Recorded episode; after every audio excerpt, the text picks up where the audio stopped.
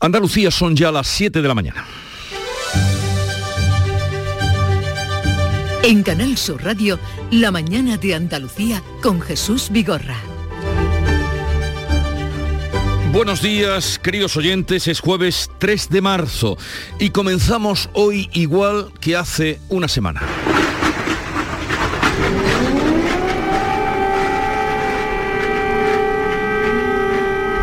Bombas y alarmas antiaéreas en Ucrania. La noche ha sido muy complicada. Las tropas rusas han tomado ciudades de las ciudades de Gerson y han sitiado Mariupol, una ciudad portuaria y vía de acceso al Mar Negro. Su alcalde, Vadim Boichenko, habla del genocidio del pueblo ucraniano, de inmensa destrucción y de cientos de heridos. Le escuchamos.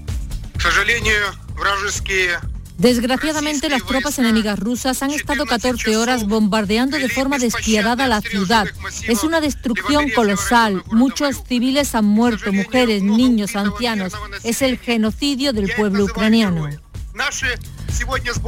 Un millón de personas han huido a los países vecinos según datos de la ONU. Los que resisten aguantan como pueden. A ellos, a la resistencia, le va a enviar mañana a España 1.370 lanzagranadas y 700.000 cartuchos de fusiles y ametralladoras, material de fácil manejo, decía anoche la ministra de Defensa Margarita Robles.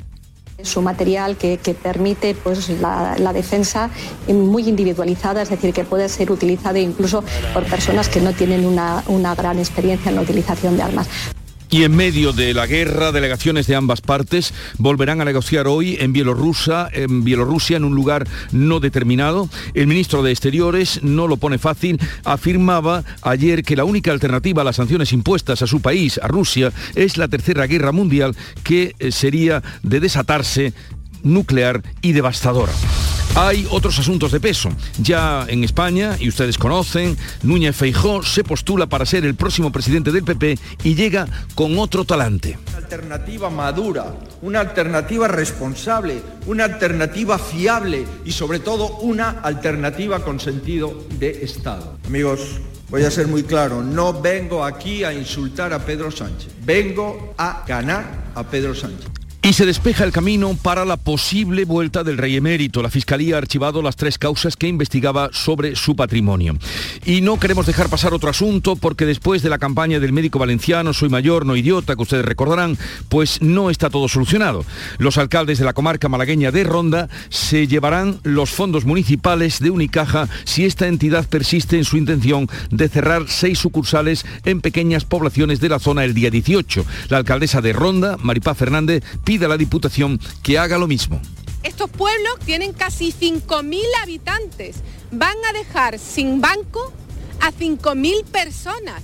Eso no es una medida para luchar contra la despoblación.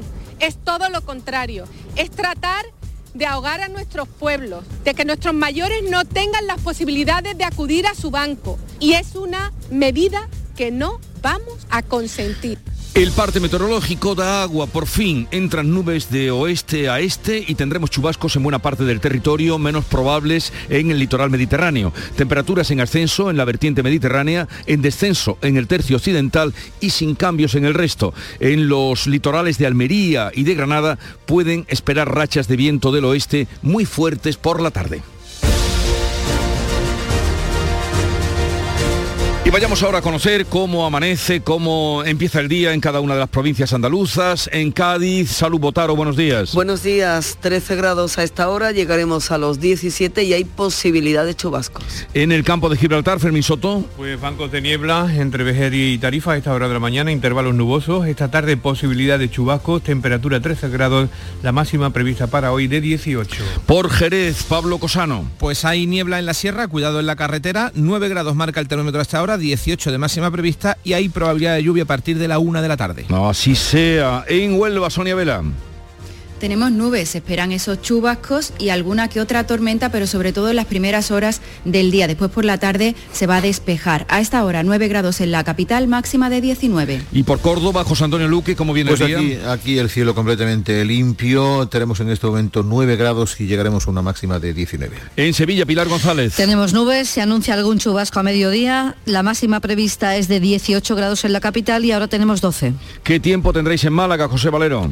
Pues tenemos cielo poco nuboso nuboso. Ahora puede llover por la tarde, quedará poco nuboso por la noche. Tenemos 15 grados, hay previstos 23 también en la capital y tenemos aviso amarillo por fenómenos costeros en la sequía a partir de las 3 de la tarde. ¿Qué se espera en Jaén, Alfonso Miranda? Aquí estamos ya engrasando la varilla del paraguas porque dicen los del tiempo que lloverá esta tarde, ahora mismo 9 grados. Y tú crees a los del tiempo, ¿no? Hombre, como dicen los ciegos ya veremos. ¿Eres hombre de fe? También. Vale. En Granada, en Carna Maldonado. Pues tenemos nubes que irán más por la tarde con chubascos y ocasionalmente tormentas, temporal de olas y viento esta tarde también en la costa, ahora 7 grados y llegaremos a los 21. ¿Y por Almería qué se espera, María Jesús Recio? Se espera un día de nubes, no se descarta algún chubasco, tendremos fuerte viento, sobre todo a partir de las 3 de la tarde en la capital y el poniente, rachas de hasta 70 kilómetros por hora, 11 grados, máxima 19.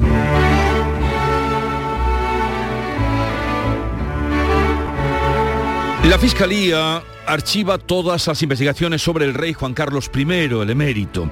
El Ministerio Público no ha encontrado indicios suficientes para presentar una querella ante el Supremo. El tempranillo lo contempla ante su posible, su posible vuelta a España. Tempranillo del rey emérito. Cambia el perfil don Juan Carlos. Se fue un día rey emérito y volverá rey emírato. Archiva la Fiscalía. No habrá proceso penal, aunque el honor tarde más en limpiarse, si se limpia.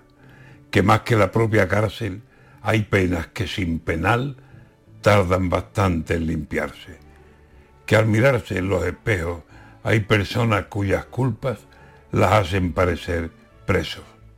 Y el rey tendrá que volver agachando la cabeza y mirándose los pies, por si a un mal paso tropieza otra vez.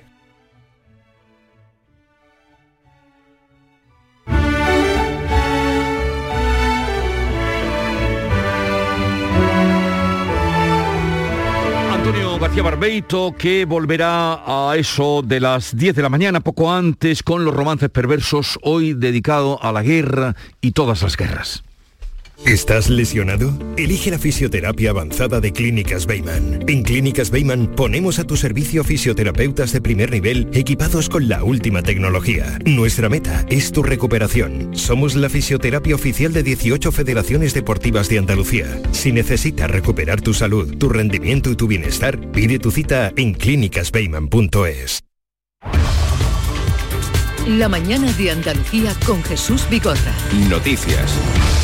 Vamos a contarles la actualidad de este día. Se cumple día en el que se cumple una semana de guerra en Ucrania. Rusia eleva la intensidad de sus ataques ante la resistencia de los ucranianos y la Corte Penal Internacional ya ha abierto una investigación por crímenes de guerra y genocidio. Carmen Rodríguez Garzón. Las tropas rusas avanzan por el sur y el este del país. Esta noche han tomado Gerson y han sitiado, después de 14 horas de bombardeos, la gran ciudad portuaria de Mariupol, punto clave de acceso al Mar Negro. Su alcalde, Vadim Boyshenko, habla de genocidio del pueblo ucraniano, también de inmensa destrucción y de cientos de heridos. Desgraciadamente, las tropas enemigas rusas han estado 14 horas bombardeando de forma despiadada la ciudad. Es una destrucción colosal. Muchos civiles han muerto, mujeres, niños, ancianos. Es el genocidio del pueblo ucraniano. En Kiev se han producido varias explosiones de gran dimensión en las últimas horas mientras avanza la gran columna de blindados rusos que se dirigen hacia la capital. Los soldados ucranianos han volado el principal puente de entrada a Kiev para contener ese ataque ruso, mientras el ministro de Exteriores ruso, Sergei Lavrov, afirma que la única alternativa a las sanciones impuestas a su país es la tercera guerra mundial, que de desatarse será nuclear, dice, y devastadora. José Manuel Álvarez, el ministro español de Exteriores habla de irracionalidad en estas palabras. Cuando uno oye palabras tan irracionales y tan aberrantes como utilizar la amenaza nuclear para amedrentar, sobre todo cuando se sabe que viene de un país que tiene el arma nuclear, descubrimos a qué punto estamos ante personas que han perdido cualquier contacto con la realidad Y así las cosas, se espera la segunda ronda de las negociaciones entre las delegaciones de Rusia y Ucrania en territorio bielorruso sin determinar sobre un posible alto el fuego en Ucrania que se van a celebrar previsiblemente este jueves. Javier Moreno. A pesar de que se habían anunciado para este miércoles, finalmente el jefe negociador ruso aseguró que comenzarían hoy. Será en la región bielorrusa de Brest, en la frontera con Polonia y Ucrania, el mismo lugar en el que se celebró el primer encuentro. Mientras, la Asamblea General de la ONU ha aprobado una resolución de condena contra la invasión solo ha recibido cinco votos en contra, los de Rusia, Bielorrusia, Siria, Corea del Norte y Eritrea, y 35 abstenciones, entre estas la más significativa, la de China. Y el Consejo de Asuntos Económicos y Financieros de la Unión Europea, el ECOFIN, ha abundado este miércoles en las sanciones impuestas a Rusia. Los 27 han pedido que se incluya a este país en la lista negra de paraísos fiscales y que se le excluya de todas las instituciones y organismos financieros multilaterales. La ministra española de Economía, Nadia Calviño, ha dicho que el conflicto ralentizará nuestro crecimiento económico por la subida del precio de la energía, pero no lo va a frenar. Está claro que esta agresión tiene un impacto económico. Las vías de impacto más importantes son el alza de los precios de la energía, el impacto comercial y el posible impacto desde el punto de vista de la estabilidad financiera de los mercados. Y mañana viernes saldrán hacia Polonia las primeras armas que va a enviar España para apoyar a Ucrania. Olga Moya. Dos aviones del Ejército del Aire cargados con material ofensivo. Son casi 1.400 lanzagranadas y 700.000 cartuchos de fusiles y ametralladoras. Son armas de fácil manejo que pueden ser usadas por personas sin mucha experiencia. Así lo detallaba la ministra de Defensa tras la confirmación del presidente Sánchez en el Congreso de que nuestro país, al margen de las actuaciones de la Unión Europea, en ese envío directo de armamento. Como veo que hay grupos que ponen en cuestión el compromiso del Gobierno de España a este respecto, y para mí y para el Gobierno de España es tan importante, tan fundamental la unidad de todos, quiero anunciarles también que España entregará a la resistencia ucraniana material militar ofensivo. Un asunto que ha provocado una nueva brecha entre los socios de coalición y también dentro de Podemos, porque la líder del partido y ministra de Derechos Sociales, Ione Belarra, se mostraba en contra y la vicepresidenta Yolanda Díaz daba su apoyo al presidente. Desde nuestro punto de vista, esta no es la medida más eficaz para que el conflicto acabe cuanto antes, que es el objetivo de todos, pararle los pies a Putin, que haya un alto del fuego y que la guerra termine cuanto antes. Lo que tengo claro es que eh, la respuesta que, dando, que está dando el Gobierno de España es absolutamente coherente con la política que desplegamos. Por tanto, la máxima condena a lo que está haciendo Rusia al pueblo ucraniano. Y aunque cuenta con el apoyo de la oposición, la portavoz del PP, Cuca Gamarra, acusa a Sánchez de llegar tarde y mal. No hay nada más provocador para los depredadores de la paz y la independencia de las naciones que la debilidad del pacifismo estéril de algunos. Usted sabe perfectamente que es más firme y fiable el apoyo que le ofrece mi grupo y mi partido que la oposición a la OTAN y los titubeos en la defensa de Ucrania que están manifestando algunos miembros de su gobierno. Y Vox pide la dimisión del presidente porque asegura el gobierno no puede estar al mismo tiempo con agresores y agredidos. Señor Sánchez, sus socios no quieren que envíe armas a la resistencia de Ucrania. Quieren que nos limitemos a enviar cascos y tiritas y que les digamos a los ucranianos que aguanten el chaparrón, porque su gobierno quiere estar y está en dos sitios a la vez, con los agresores y con los agredidos, con Putin y con la OTAN. Y eso no es posible, señor Sánchez. Este cruce de declaraciones ocurría ayer en el Congreso, pero también la guerra de Ucrania ha protagonizado mensajes políticos aquí en Andalucía. Podemos ha rechazado el envío de armas a Ucrania, mientras desde Vox se ha mostrado en contra, lo decía Manuel Gavira, el portavoz, de la llegada de refugiados. Porque son culturas, culturas afines. Por tanto, de lo que se trata es de que esos refugiados estén en los países más cercanos a Ucrania para que cuando el conflicto finalice, termine, puedan retornar a lo que es eh, lo que son sus casas, sus viviendas, sus familias, su vida normal. En nuestra comunidad viven más de 17.000 ucranianos y el gobierno andaluz entiende que quieran traer hasta aquí a sus familiares para evitarles el horror de la guerra. El portavoz del Ejecutivo, Elías Bendodo, pide que se haga de manera ordenada para poder facilitarles servicios básicos como educación o sanidad. Son 17.000 los ucranianos que viven en Andalucía y que es muy posible que esas personas acojan a familiares. ¿Parece bien? ¿Os parece lógico?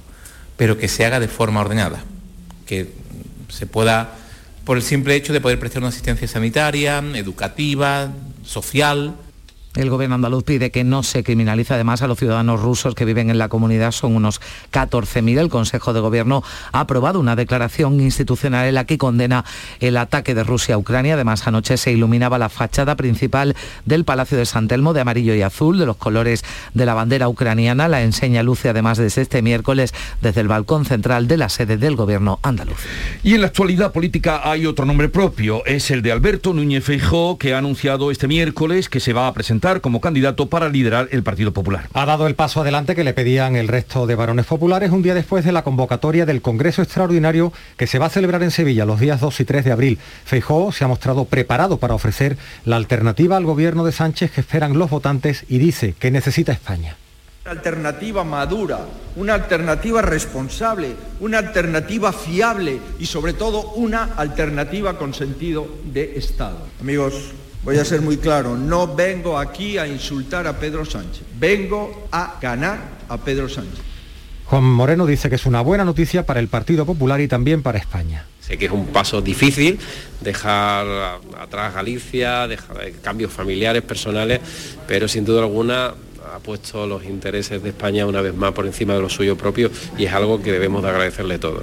El presidente andaluz se encuentra de viaje oficial en Portugal. Allí ha renovado el convenio de cooperación transfronteriza dentro del programa de la Euroregión Alentejo Algarve Andalucía. Otra noticia sorprendente de este miércoles ha sido ver cómo se abre la posibilidad del regreso a España del rey Juan Carlos, tras el archivo de la Fiscalía de todas las investigaciones sobre su patrimonio. Tras casi dos años de indagaciones, la Fiscalía dice que no ha hallado indicios suficientes para interponer una querella al emérito ante el Tribunal Supremo. El abogado del, del rey emérito ya ha anunciado que la próxima semana va a comunicar las decisiones que pueda tomar respecto a su vuelta a España, tanto desde Zarzuela como desde Moncloa de momento guardan silencio.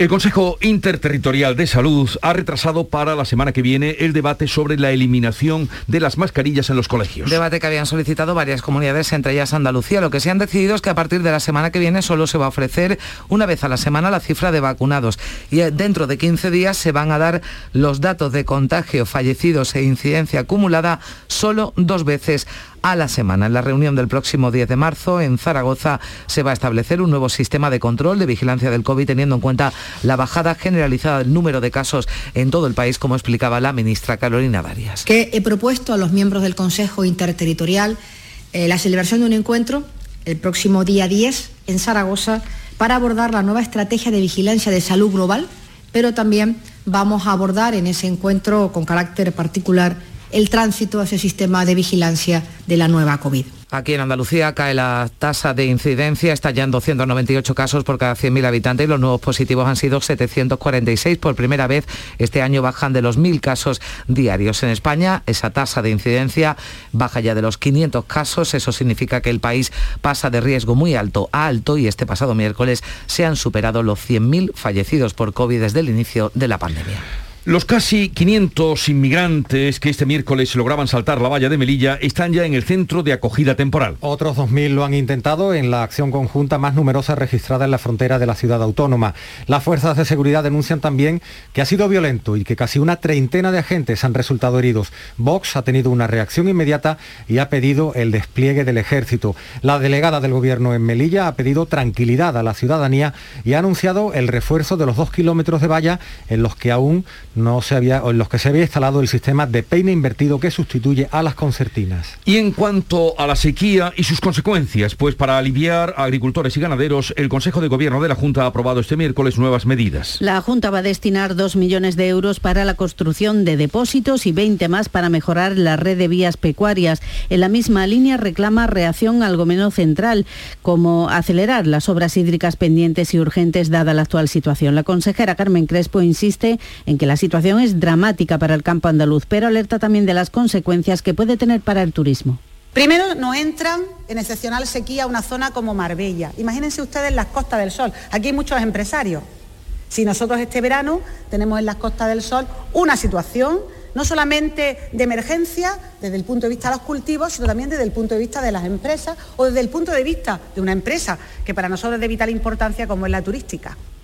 El pasado mes de febrero ha supuesto la pérdida de más de 4.000 empleos en Andalucía frente a la recuperación en más de 11.000 empleos en el conjunto de España. Han marcado los datos de nuestra comunidad la estacionalidad por las campañas agrícolas. El paro, por tanto, ha subido medio punto en Andalucía, acumula ya cerca de 810.000 desempleados. Los sindicatos reclaman más responsabilidad empresarial para subir los salarios. La patronal muestra su preocupación por los efectos futuros que pueda tener el conflicto entre Rusia y Ucrania. El Gobierno central ha destacado el incremento del 22% en la contratación indefinida. La policía investiga lo que podría ser un nuevo caso de violencia machista en Pozuelo de Alarcón, en Madrid. Los cadáveres de una mujer de 32 años y su marido de 42 han aparecido en su casa con signos de violencia y no se descarta que él la haya matado y después se haya quitado la vida. El hombre tenía una orden de alejamiento. Dos de los cuatro hijos, menores del matrimonio de origen marroquí, se encontraban en el domicilio y han tenido que ser atendidos por psicólogos. La voz de alarma la dio una vecina que estaba preocupada al desconocer el paradero de la mujer. Son las 7.20 minutos de la mañana, enseguida estamos con la revista de prensa.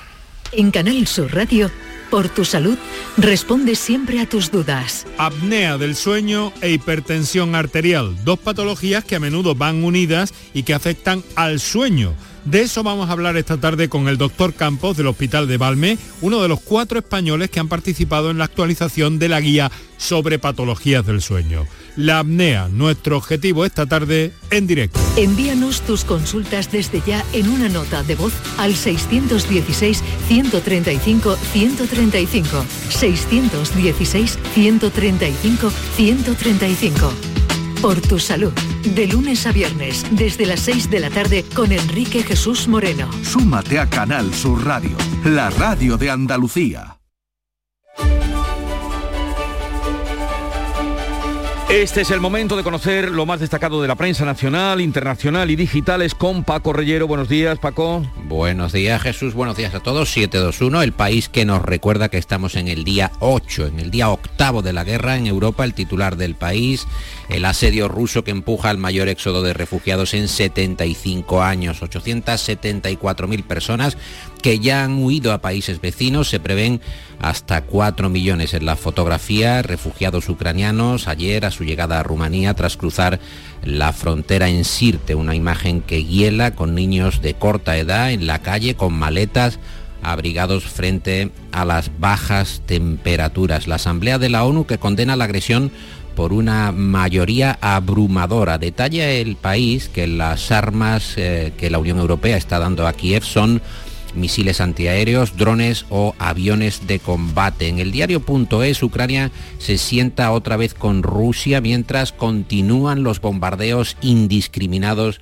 del presidente ruso. En la razón, Putin, que quiere celebrar el fin de la invasión, el día de la victoria contra los nazis, el 9 de mayo. Y en los medios internacionales destacan las palabras de Lavrov, el responsable de exteriores ruso, que amenaza con una tercera guerra mundial destructiva y atómica en respuesta a las sanciones de Estados Unidos y de la propia Unión Europea. La vanguardia apunta que la resistencia de los ucranianos ralentiza la ofensiva rusa.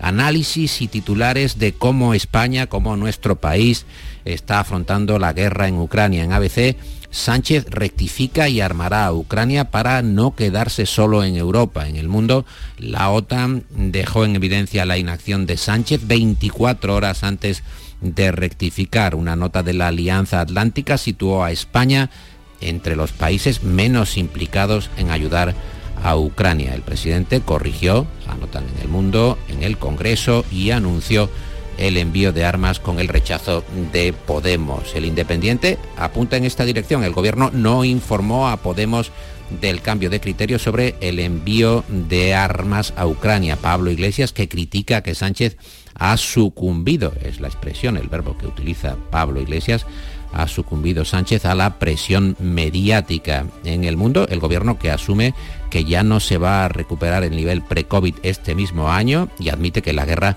va a ralentizar, claro, lógicamente, el crecimiento y anuncia además un plan nacional para hacerle frente. También nos quedamos con la fotografía del diario El Mundo que describe a decenas de voluntarios ucranianos y extranjeros pertrechados con cascos, con mochilas militares que se están desplazando cada día a Kiev para luchar contra Putin, algunos con fusiles A-47.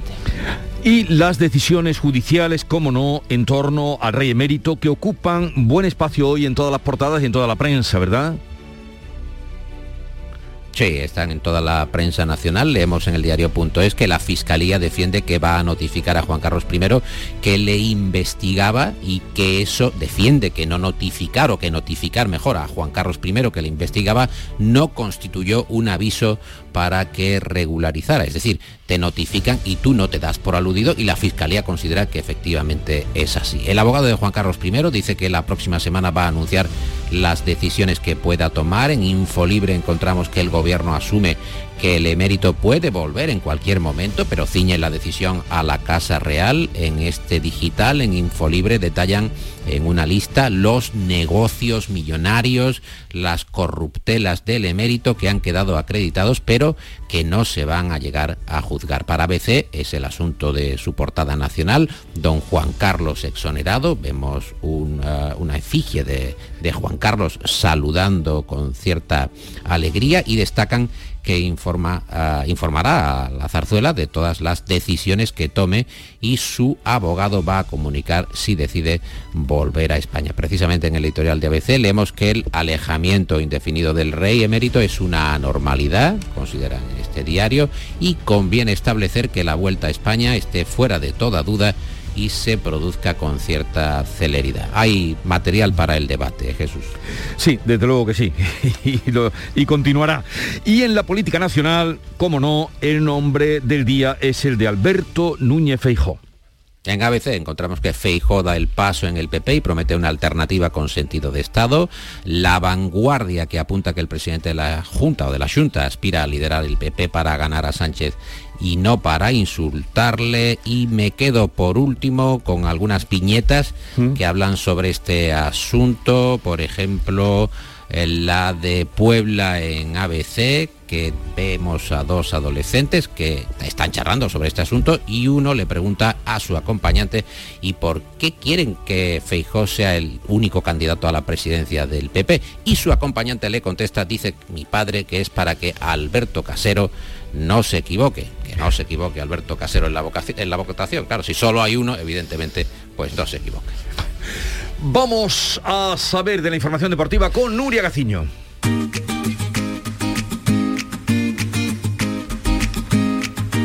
Vitaldent les ofrece este programa.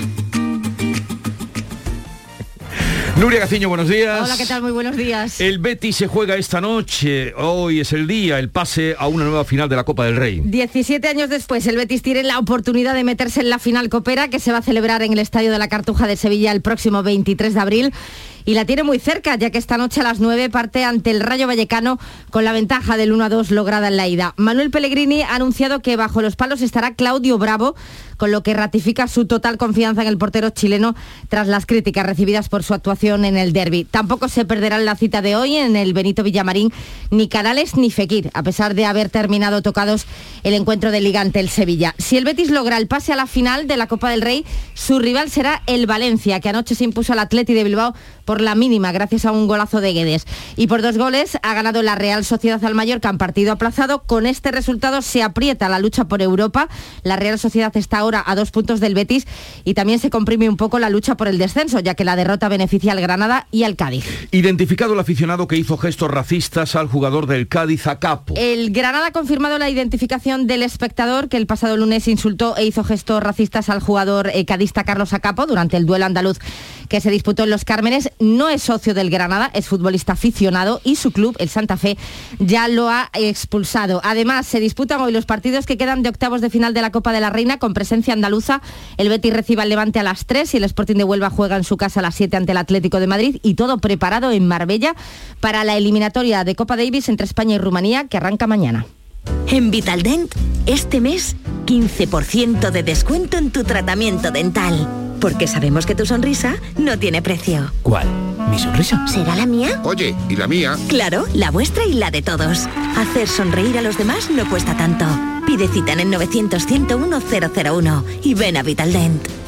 Y aguarda Nuria que vamos a escuchar el cierre, con qué detalle, con qué noticia, Paco, echamos el cierre al kiosco. Destacamos hoy un reportaje en el español, en el digital español, sobre la fábrica ucraniana de cerveza que envasa cócteles Molotov con la imagen de Putin desnudo. En mitad de la guerra está en Lviv y ya ha preparado más de 2.000 cócteles Molotov, más de 2.000 bombas de gasolina que han sido entregadas para defender la región y frenar el paso de las tropas rusas en Kiev. entonces es una preparación muy, Cualquier cosa vale, ¿no? Para defenderse. pero digo que es una, una eh, mm, preparación ya industrial, si lo están haciendo en la fábrica de cervezas, ¿no? No las caseras. Con el detalle, con el detalle del etiquetado Exacto. con Putin desnudo en la botella del cóctel Molotov. Eh, cosas de la guerra. Eh, Nuria Gaciño, mm, Paco Reyero, que tengáis un buen día. Igualmente para todos.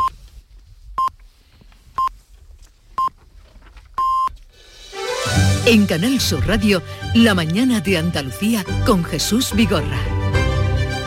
Acaban de dar las siete y media de la mañana, así es que arriba los corazones. Vamos a darle cuentas y acaban de levantarse de cómo viene el panorama actual este 3 de marzo con Javier Moreno. Se cumple una semana le- del inicio de la invasión de Ucrania y los ataques se multiplican. Las tropas rusas han tomado la ciudad de Gerson, tienen sitiada Mariupol, han atacado Izum y ahora se dirigen a Odessa. El alto comisionado de la ONU para los refugiados eleva a un millón la cifra de personas que han huido a países vecinos en esta semana. Las delegaciones rusa y ucraniana volverán a negociar hoy en algún punto que no se sabe de Bielorrusia. Moscú exige que Ucrania se deshaga de sus armas y su ministro de Exteriores dice que la única alternativa a las sanciones impuestas a su país es la tercera guerra mundial y nuclear. España enviará mañana a Ucrania 1.400 lanzagranadas y 700.000 cartuchos de fusiles y ametralladoras. Es el primer cargamento de armas después de que el gobierno haya rectificado y decidido que sí enviará material ofensivo a la resistencia. La bandera de Ucrania ondea en el Parlamento andaluz y sus colores iluminaron anoche de amarillo y azul su fachada. El gobierno andaluz condena la invasión, se ofrece a acoger refugiados y pide que no se criminalice a los ciudadanos rusos que viven en la comunidad. Segundo día de visita oficial del presidente de la Junta a Portugal. Juanma Moreno y el comisionado portugués han firmado un nuevo convenio transfronterizo del Algarve a Lentejo, Andalucía, para impulsar las economías de ambas regiones. Alberto Núñez Feijó optará a la presidencia del Partido Popular. Dice estar preparado para dar el paso y recuperar la Moncloa, promete cambiar el tono de la oposición. La Seguridad Social pierde 855 afiliados en febrero y el paro aumenta en 4.000 personas más en Andalucía. En la comunidad quedan todavía 13.700 trabajadores en ERTE, pero son 370 menos que en el mes anterior en España.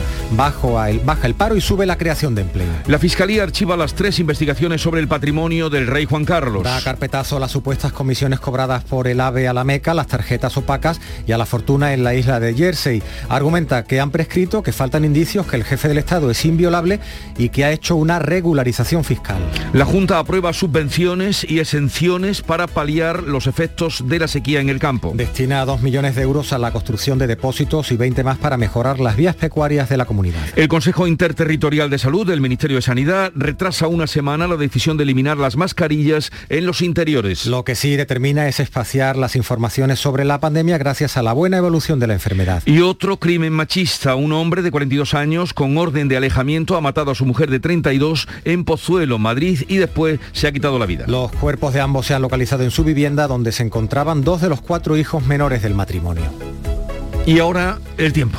Pues Jesús va a ir aumentando la nubosidad de oeste a este a lo largo de la jornada aquí en Andalucía.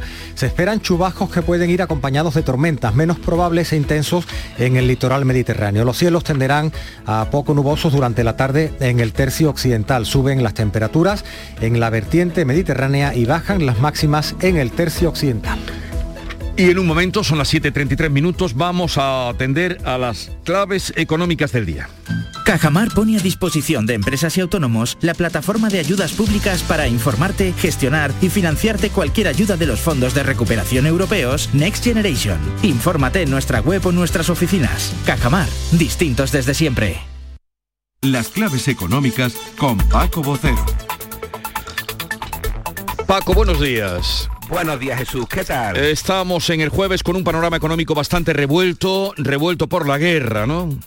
Sí, pues sí, porque la clave de estos días es que las noticias económicas derivadas de la guerra, que se centran en las sanciones a Rusia y las consecuencias del conflicto, se entremezclan con los resultados macroeconómicos y la evolución de, de la propia economía, que no hay que confundir con la evolución de los mercados financieros y de materias primas. Y digo que no hay que confundir porque aunque la relación sea indiscutible, las reacciones de estos últimos son mucho más inmediatas y rápidas y están sujetas a lo que ya hemos explicado muchas veces que es la volatilidad. Una enorme volatilidad que responde a una enorme incertidumbre. Si ya la había antes de comenzar la agresión rusa, ahora todavía más. Pero distinguiendo entre el comportamiento de las bolsas, las divisas, los bonos, el petróleo y otras materias primas. A ver, ¿y cómo se explica todo esto? Pues mira, es complejo de explicar, pero vayamos por las bolsas, que caminan entre unos días malos y otros días de recuperación. Esto es lo que ha ido sucediendo a lo largo de la última semana y estos tres últimos días. Recordemos, por ejemplo, que el martes hubo una caída importante en las bolsas y sin embargo la jornada de ayer miércoles fue de recuperación, menor, pero de recuperación. Incluso el índice que agrupa a las 50 empresas europeas más importantes, el Eurostock 50, que perdía un 3% el martes, ayer recuperó un 1,45. Y por su parte las bolsas estadounidenses acabaron ayer al alza ¿Por qué? Pues como explicamos ayer, estaban pendientes del discurso del presidente de la Reserva Federal, Jerome Powell, y sobre lo que podría decir sobre la subida de tipo de interés allí y la evolución de la inflación y dijo que posiblemente suban ahora este mes un 0,25%, frente al 0,50% que se esperaba. Y además añadió que también esperaba que la inflación baje a lo largo del año, con lo que se extendería en el tiempo esas subidas de tipo esperadas. Y esto encantó a las bolsas porque en realidad es de lo que estaban pendientes de fondo. Pues realmente es un escenario confuso para distinguir cuál es el impacto que tiene el conflicto y cuál el de las variables económicas. En efecto, así es, es confuso, pero la guerra va a tener un impacto en la economía real, es algo indudable. Lo que ocurre es que ahora mismo es muy complicado hacer ningún cálculo. En todo caso, los gobiernos son muy conscientes de ello. El nuestro anunció, de hecho, ayer un paquete de 10 medidas, entre ellas la prórroga del marco fiscal de la luz hasta junio o promover un pacto de renta, entre otras además de aplazar el debate de la reforma fiscal que supondría una subida de impuestos que es impensable ahora mismo. Y desde la propia Comisión Europea se están preparando planes de contingencia económicos para tratar de reducir el impacto de la evolución de la guerra en las economías. Y hablamos de la medida energética y de sostener la escalada inflacionista porque es que ahí es donde está el peligro más inmediato, en las subidas del petróleo y el gas. De hecho, el barril de Brent escaló ayer hasta los 112 dólares y el West Texas de referencia en Estados Unidos llegó a los 110. En su reunión de la OPEP de, ayer, eh, la OPEP y sus 10 aliados independientes, que entre ellos está Rusia, confirmaron que añadirán en abril 400.000 barriles diarios de crudo a su suministro, un pequeño aumento que ya se planteó en julio pasado, pero que no obstante no llegaría a impedir las previsiones más negativas que lo elevan por encima de los 120 dólares. Y ahí está, digamos, que la gran atención macro, micro y de los mercados en estos momentos. Bueno, y lo que está pasando también, el petróleo ruso mm, no se está vendiendo, ¿no? Sí, hay un detalle y es que mm, los rusos no están vendiendo su petróleo. Este detalle que quería comentar hoy, eh, que es fundamentalmente el de los Urales, que es el oficial. El 70% de ese petróleo ruso no encuentra comprador, dos millones de barriles diarios, y no lo hace porque, por una parte, las refinerías no están muy seguras de las sanciones que se van a, a producir y no quieren meterse en un lío. Y los bancos no quieren financiar a quienes compran petróleo ruso porque también se ven afectados. Ya. Eh, algo más eh, en relación a las eh, repercusiones colaterales en la economía de la guerra.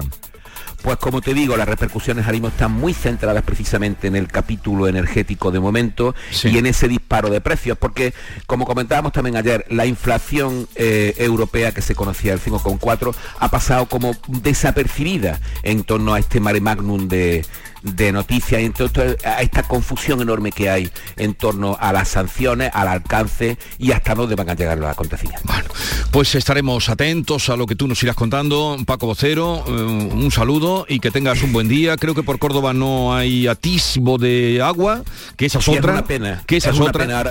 Es una pena. Estoy viendo desde mi ventana ahora mismo el cielo y está limpio, lo que, lo que es una auténtica pena. un bonito día de inicio, pero una pena con la lluvia. Mm. Tremendo. Hasta mañana, Paco. Venga, hasta mañana.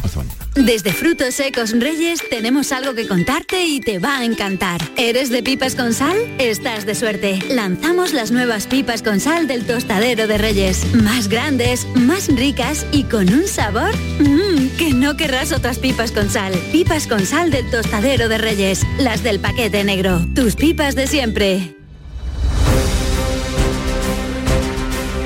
Vamos a completar el panorama informativo del día con otras noticias de Andalucía. En el campo de Gibraltar ha sido detenido de nuevo el Pantoja, líder de una importante red de tráfico de hachís. Fermín Soto. Bueno, pues el Pantoja tiene causas pendientes por otros hechos relacionados con el narcotráfico. A principios del mes pasado se sentó en el banquillo, pero el juicio tuvo que ser aplazado finalmente. En la operación han participado 300 agentes de la Guardia Civil de eh, Cádiz y Algeciras. Guillermo Alonso, portavoz de la Guardia Civil. Esta organización eh, también introducía, y no, no solo introducía hachís, sino también proveía de combustible a otras embarcaciones. Eh, a embarcaciones que se dedican, como decimos, a traer ese, ese hachís procedente de Marruecos y lo introducían sobre todo la comarca de las Andas. Se investiga como muerte violenta el cadáver encontrado en Rute, en la provincia de Córdoba, junto a su coche calcinado. José Antonio Luque. Sí, la autopsia realizada al hombre encontrado muerto junto a su coche en ruta revela que las heridas que presentan son compatibles con una muerte violenta. El coche estaba calcinado, la víctima y el vehículo en una explanada de la carretera A331, allí abandonados, y la Guardia Civil investiga el caso para pasarlo al juzgado de instrucción. No se han dado más datos sobre la identidad del fallecido, aunque el alcalde de Rute, Antonio Ruiz, pide confianza en las investigaciones. Permitir a, a los cuerpos y fuerzas de seguridad que realicen esa investigación y que aclaren ese presunto posible asesinato. En Jerez, la policía local pide ayuda a Facebook para localizar al autor de un atropello, Pablo Cosano. Pues es un suceso que tuvo lugar el 17 de febrero a las 10 y cuarto de la mañana. Eh, se trata de una motocicleta de color gris eh, mate conducida por un hombre y con una mujer de acompañante que atropelló a una persona, la dejó herida de gravedad y se dio después a la fuga sin detenerse siquiera para auxiliar a la persona herida. Se eh, hizo el atropello en un paso de peatones en la calle Arcos, muy próximo al puente de Nuestra Señora de la Paz. La policía local pide, como decimos, ayuda través de Facebook para intentar localizar al autor de este atropello. El sindicato CESI denuncia que una ambulancia con un paciente crítico se quedó bloqueada en una aglomeración de carnaval este fin de semana en Cádiz. ¿Qué fue lo que pasó? Salud votaron. Pues ocurrió el sábado en el centro de Cádiz, en la plaza de Mina, una ambulancia del 061 se quedó atrapada por la aglomeración de personas mientras trasladaba a un paciente crítico. El CESIP ha reclamado medidas que garanticen la labor de los servicios de emergencias sanitarias durante este carnaval no oficial. Desde el ayuntamiento aseguran que se siguió el protocolo acordado y tachan de irresponsable la denuncia del sindicato.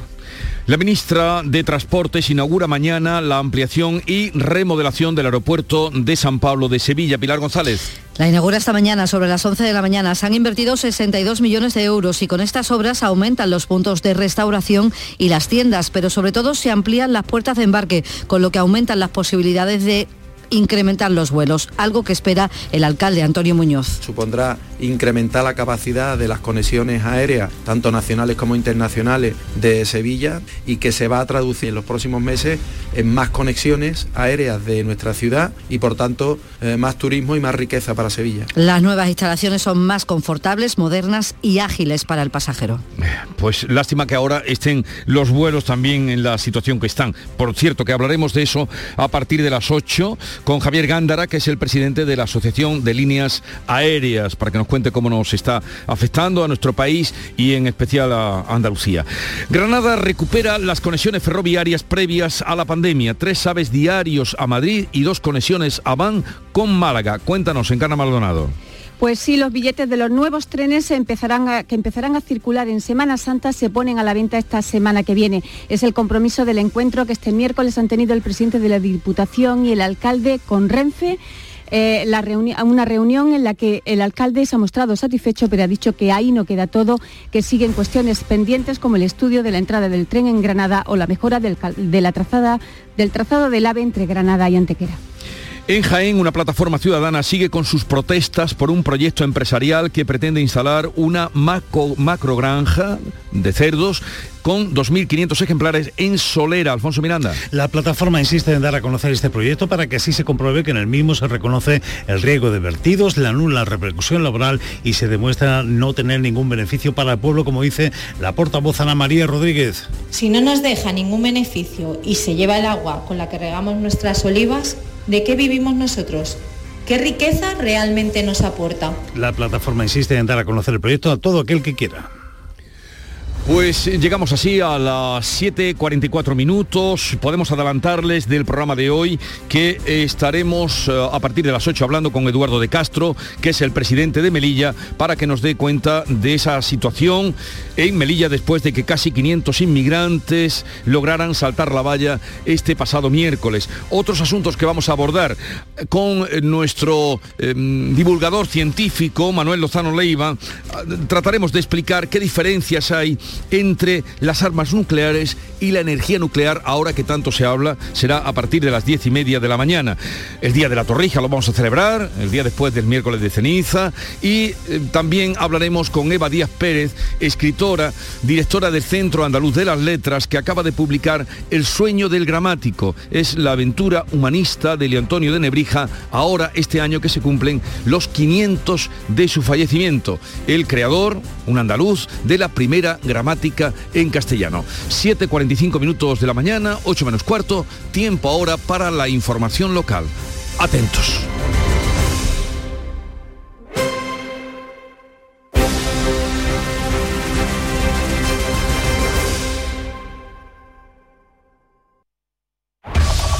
En la mañana de Andalucía de Canal Sur Radio, las noticias de Sevilla. Con Pilar González. Hola, buenos días. Hoy se inaugura la nueva terminal del aeropuerto que muestra una imagen renovada y ampliada tras una inversión millonaria y a las 5 de la tarde se activa el dispositivo de seguridad para el partido declarado de alto riesgo entre el Betis y el Rayo Vallecano en el que se juegan el pase a la final de la Copa del Rey. Hay retenciones hasta ahora en la carretera en la entrada a Sevilla por la A49 de 5 kilómetros, uno por el patrocinio, dos por la autovía de Utrera y uno en la de Coria y también en la de Mairena. En el Centenario, tres sentido Cádiz y uno en sentido Huelva. Ya en el interior de la ciudad el tráfico es intenso en la entrada por el Alamillo, Avenida Juan Pablo II, Avenida de Andalucía, también por la Avenida de la Paz y en la Ronda Urbana Norte en sentido San Lázaro. En cuanto al tiempo, tenemos intervalos de nubes medias y alta con posibles chubascos, viento del oeste con rachas fuertes por la tarde. Las temperaturas bajan. La máxima prevista es de 18 grados en Morón y Sevilla, 20 en Écija y en Lebrija. A esta hora 12 grados en la capital. Si buscas un vehículo de ocasión, ven a la red de concesionarios oficiales de Grupo Sirsa y elige el tuyo. Renault, Dacia, Mazda, Volvo y Suzuki son nuestras marcas en Sevilla. Además, este mes por la compra de un vehículo de ocasión te regalamos el seguro. Grupo Sirsa, nos movemos contigo. ¿Te está afectando la subida de la luz? Claro que sí. Por eso en Insolac Renovables instalamos paneles fotovoltaicos de autoconsumo con los que podrás generar tu propia electricidad. Y ahora, con la subvención del 40% de la Agencia Andaluza de la Energía, lo tienes mucho más fácil. Entra en insolacrenovables.com e infórmate de las ventajas que tiene el autoconsumo. Insolac, expertos en energías renovables desde 2005. En Canal Sur Radio, las noticias de Sevilla.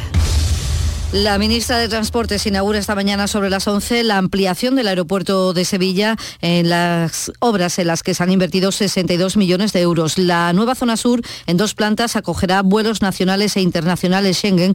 Los otros estarán en la nueva zona norte. La planta alta tiene seis puertas de embarque que se suman a las cinco que ya hay, tres puntos de restauración y seis tiendas. El alcalde de Sevilla, Antonio Muñoz, cree que con estas obras se da un impulso al turismo de Sevilla reconoce que el tiempo ahora no es el mejor con la guerra en Ucrania. Esto puede frenar la recuperación del turismo iniciada tras la pandemia. Siempre que hay un conflicto de esta naturaleza, pues la economía en general y el turismo en particular se resiente. Una pena, puesto que estábamos ya eh, saliendo del, del tema de la pandemia y todo, y no cabe la menor duda que este conflicto mete en la ecuación cierta incertidumbre. También está hoy en Sevilla la vicepresidenta segunda del Gobierno, ministra de Trabajo, Yolanda Díaz, va a participar en una jornada por la tarde en la Facultad de Derecho sobre la reforma laboral. Precisamente la reforma laboral se nota en los contratos hechos en febrero. Se han realizado 9.500 contratos indefinidos, uno de cada siete.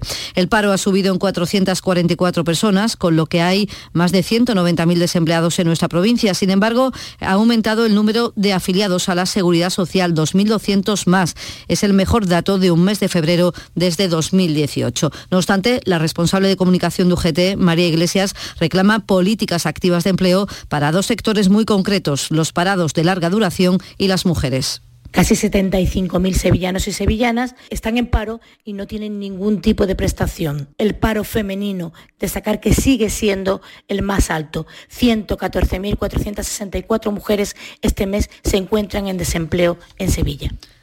Y desde la patronal, el secretario general Antonio Montero cree que el dato de febrero es bueno y espera que en primavera mejore. De hecho, este es el mejor dato de paro de un febrero desde 2018 y el segundo mejor desde 2005, lo que indica buenas expectativas para la primavera, que es nuestra temporada alta. Somos optimistas y creemos que en los próximos meses iremos consolidando la recuperación. Sevilla es la segunda provincia tras Málaga con mayor número de trabajadores en ERTE. 3.220 están todavía en ERTE. Y se han confirmado cinco nuevos focos de gripe aviar en nuestra provincia. Son ya 14 las explotaciones sevillanas afectadas. Las nuevas son cuatro granjas de pavos y una de gallina en Martín de la Jara, Gilena y El Rubio. Y hablando de coronavirus, por segundo día consecutivo, los nuevos positivos en nuestra provincia se mantienen por debajo del centenar. La incidencia también sigue bajando. 40 puntos lo ha hecho en un solo día está en 221 casos por 100.000 habitantes. Se ha producido una muerte. Los hospitalizados se siguen por debajo de los 200, son 167, 26 están en UCI. Y más de 750 personas, efectivos policiales, van a participar en el dispositivo de seguridad de esta noche por el partido entre el Betis y el Rayo Vallecano, partido de semifinales de la Copa del Rey, que ha sido declarado de alto riesgo. A las 5 de la tarde se pone en marcha este dispositivo con atención especial en los hoteles de concentración. También se atenderá la seguridad durante el encuentro, tanto en el interior como en el exterior del estadio, y después para el desalojo del recinto deportivo, la protección de los equipos y el equipo arbitral. 7 de la mañana y 50 minutos. Un desayuno, un tapeo, arroces, guisos, mariscos, carnes, pescados. La cocina tradicional está en Venta Pazo. Amplias terrazas al sol y a la sombra. Varios salones para que elijas dónde estás más cómodo. Estamos en Benagazón, a pie de autopista y también en Sanlúcar la Mayor, nuestro restaurante de siempre. Restaurante Venta Pazo. Un lugar para celebrar y disfrutar. Un lugar lleno de tradición. Venta Pazo. Mari Carmen, no te líes. Si te vas a comprar un coche, cómprate un Driveris. Hazme caso. Son coches de segunda mano, pero muy bien revisados. Los puedes financiar y tienen un buen precio. Y si hubiera un problema, siempre responden. ¿Qué más quieres? Mari Carmen, Driveris, que son vehículos de ocasión de verdad. Driveris.es, entra ya. Este año sí salimos. Cada noche, a las 10, Canal Sur Radio te acerca a la Semana Santa. El llamador. Este año también en Spotify. Las noticias de Sevilla. Canal Sur Radio. Los 12 turistas sevillanos que se habían quedado atrapados en Rusia llegarán hoy en coche a Sevilla tras aterrizar este miércoles en Madrid en un vuelo procedente de Polonia. Todos se encuentran bien y han escapado de la guerra en Rusia, dice, sin verla. Y un equipo de sanitarios de Sevilla viaja a Rumanía, están ya allí, cerca de la frontera con Ucrania. Allí se van a colocar para asistir a los refugiados. Son ocho médicos, enfermeros, trabajadores sociales y educadores. El objetivo, dice el responsable del grupo, Borja Álvarez, es atender a todos cuanto lo necesiten necesiten. Remangarse y mujeres, niños, ancianos, todo lo que vaya llegando con problemas, cualquier tipo de problema médico, no, lógicamente nos integramos donde nos, donde nos corresponda con el gobierno local y a trabajar a muerte. En Sevilla hay diversos puntos para depositar alimentos y productos de ayuda a Ucrania. En la calle Santa Clara, la iglesia ucraniana de San Dimitri, de 8 de la mañana a 9 de la noche. Y en el Hotel Don Pedro, en la Plaza del Rialto, en el centro, donde se recoge comida y alimento durante las 24 horas. La iniciativa parte de la plantilla porque una compañera es ucraniana. Nos lo ha contado su directora Raquel Alaguero. Para nosotros Lana no es simplemente una compañera, es algo más. Entonces, por eso eh, queremos involucrarnos al máximo apoyarla todo lo que podamos porque ella, eh, toda su familia está ahora mismo allí, entonces la preocupación es máxima. El Ayuntamiento de Sevilla va a renovar 3.800 contenedores, un 20% en dos años, con una inversión de casi 3 millones y medio de euros. La medida se engloba en el plan especial de limpieza. Va a empezar por el Cerro Amate y, según el alcalde Antonio Muñoz, ayudará a eliminar la basura de la calle a contribuir de una manera efectiva a que se haga un mejor uso de los contenedores, puesto que un, contenedor en mal estado lo que hace es invitar a que las bolsas de basura pues se puedan quedar en, el pavimento y no se haga el uso eficiente de los contenedores. En tribunales, el jurado ha declarado culpable al acusado del crimen de Torreblanca. Mató a golpes a su víctima, una mujer de 80 años, con una mujer con un 80% de discapacidad tras exigirle que le pagara más dinero por la habitación que le tenía alquilada. Y la Policía Local de Sevilla y los bomberos han precintado cinco naves en el polígono Carretera Amarilla con 7.500 productos falsificados, 30.000 mascarillas y 6.000 artefactos pirotécnicos que tenían su consiguiente peligro. Así lo destaca el delegado de Gobernación Juan Carlos Cabrera. Suponían un riesgo en cuanto a no guardar en todos los sistemas de prevención que tiene que haber en cuanto a la acumulación de mercancía, en la que a través de butrones se conectaban las naves a través de una principal y en cultura, el espectáculo de Hall inicia hoy su gira en el Cartuja Center City de Sevilla hasta el domingo. El sevillano Alex Doherty es responsable del libreto y lo dirige. Alternará el papel de maestro de ceremonias con la actriz Eva y Santa. Tenemos que jugar y tenemos que permitirnos cosas. Estamos, hemos estado mucho tiempo encerrados, que también se dice,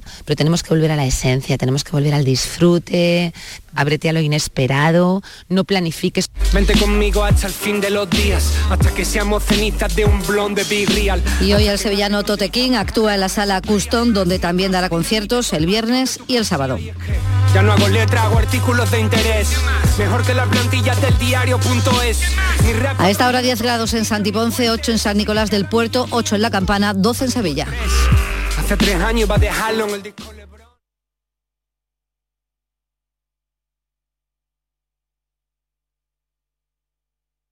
Escuchas La mañana de Andalucía con Jesús Vigorra, Canal Sur Radio. Aquadeus, el agua mineral natural de Sierra Nevada, patrocinador de la Federación Andaluza de Triatlón, les ofrece la información deportiva.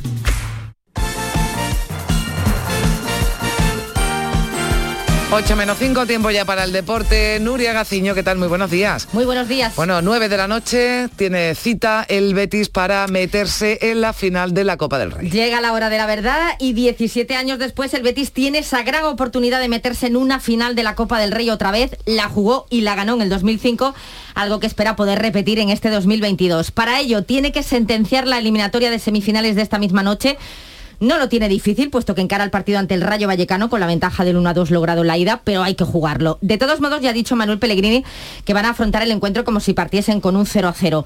Ha despejado bastantes dudas, como por ejemplo que Claudio Bravo estará bajo los palos, con lo que viene a ratificar su total confianza en el portero chileno que ha recibido estos días críticas por su actuación en el derby. Tampoco se perderán el partido de hoy en el Benito Villamarín ni Canales ni Fekir, a pesar de haber terminado tocados el encuentro de liga ante el Sevilla nadie se quiere quedar. Fuera de este partido y ni mucho menos de la posibilidad pues de poder ganar la Copa del Rey, algo en lo que ya piensa Manuel Pellegrini.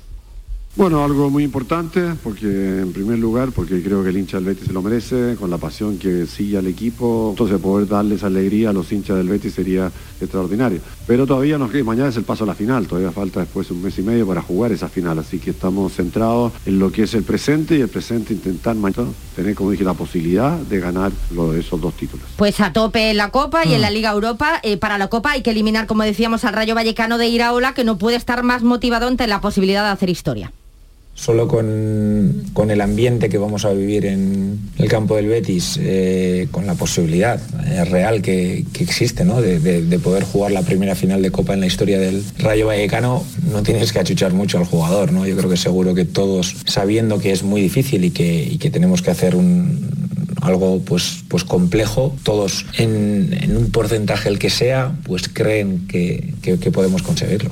Bueno, pues gane quien gane esta noche, supere esa eliminatoria, que esperemos que sea el Betis. Lo que se va a producir es una final inédita, porque va a tener enfrente, eso ya se sabe, al Valencia, que superó al Atleti de Bilbao. Se impuso al Atleti de Bilbao por la mínima gracias a un golazo de Guedes. Imaginamos que la, que la afición bética estará contenta porque a priori era el rival que, que la gran mayoría quería para la final. Con lo que ya no está tan contenta es con el triunfo de la Real Sociedad por dos goles a cero ante el Mallorca en partido aplazado. Con este resultado se aprieta la lucha por Europa.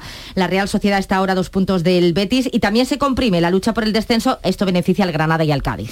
Bueno, pues eh, eso en cuanto a la Copa eh, ya está identificado, Nuria, que es un asunto que nos ha ocupado esta semana, ese aficionado que dedicó insultos y gestos racistas al jugador del Cádiz a Capo en el derby entre el Granada y el Cádiz. Así lo ha confirmado el Granada, no es socio del eh, club granadinista, es futbolista aficionado y su club, el Santa Fe, ya lo ha expulsado. Estamos eh, luchando en la medida de lo posible pues, por erradicar el racismo y ya nos gustaría poder hacer lo mismo con las guerras. Eso es lo que querría el protagonista de nuestra historia, Jaros Tedlovich, futbolista cadete ucraniano del Miralbaida de Córdoba capital, de madre rusa, padre ucraniano y tiene un hermano combatiendo. Esto nos contaba con solo 15 años en el pelotazo. Mi madre coincide totalmente con la opinión de mi padre, que totalmente a favor de, Ucrania, y que Putin pues, está loco, sin más todo lo que está causando, todas las muertes que de gente inocente y no, no tendría que morir y está muriendo por, por sus cosas locas. Es una preocupación constante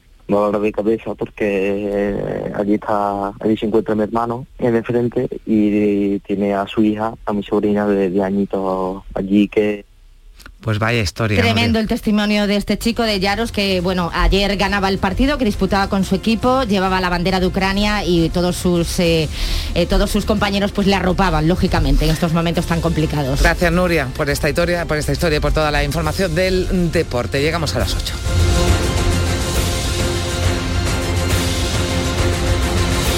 Aquadeus, ahora más cerca de ti, procedente del manantial Sierra Nevada, un agua excepcional en sabor, de mineralización débil que nace en tu región. Aquadeus Sierra Nevada es ideal para hidratar a toda la familia y no olvides tirar tu botella al contenedor amarillo. Aquadeus, fuente de vida, ahora también en Andalucía.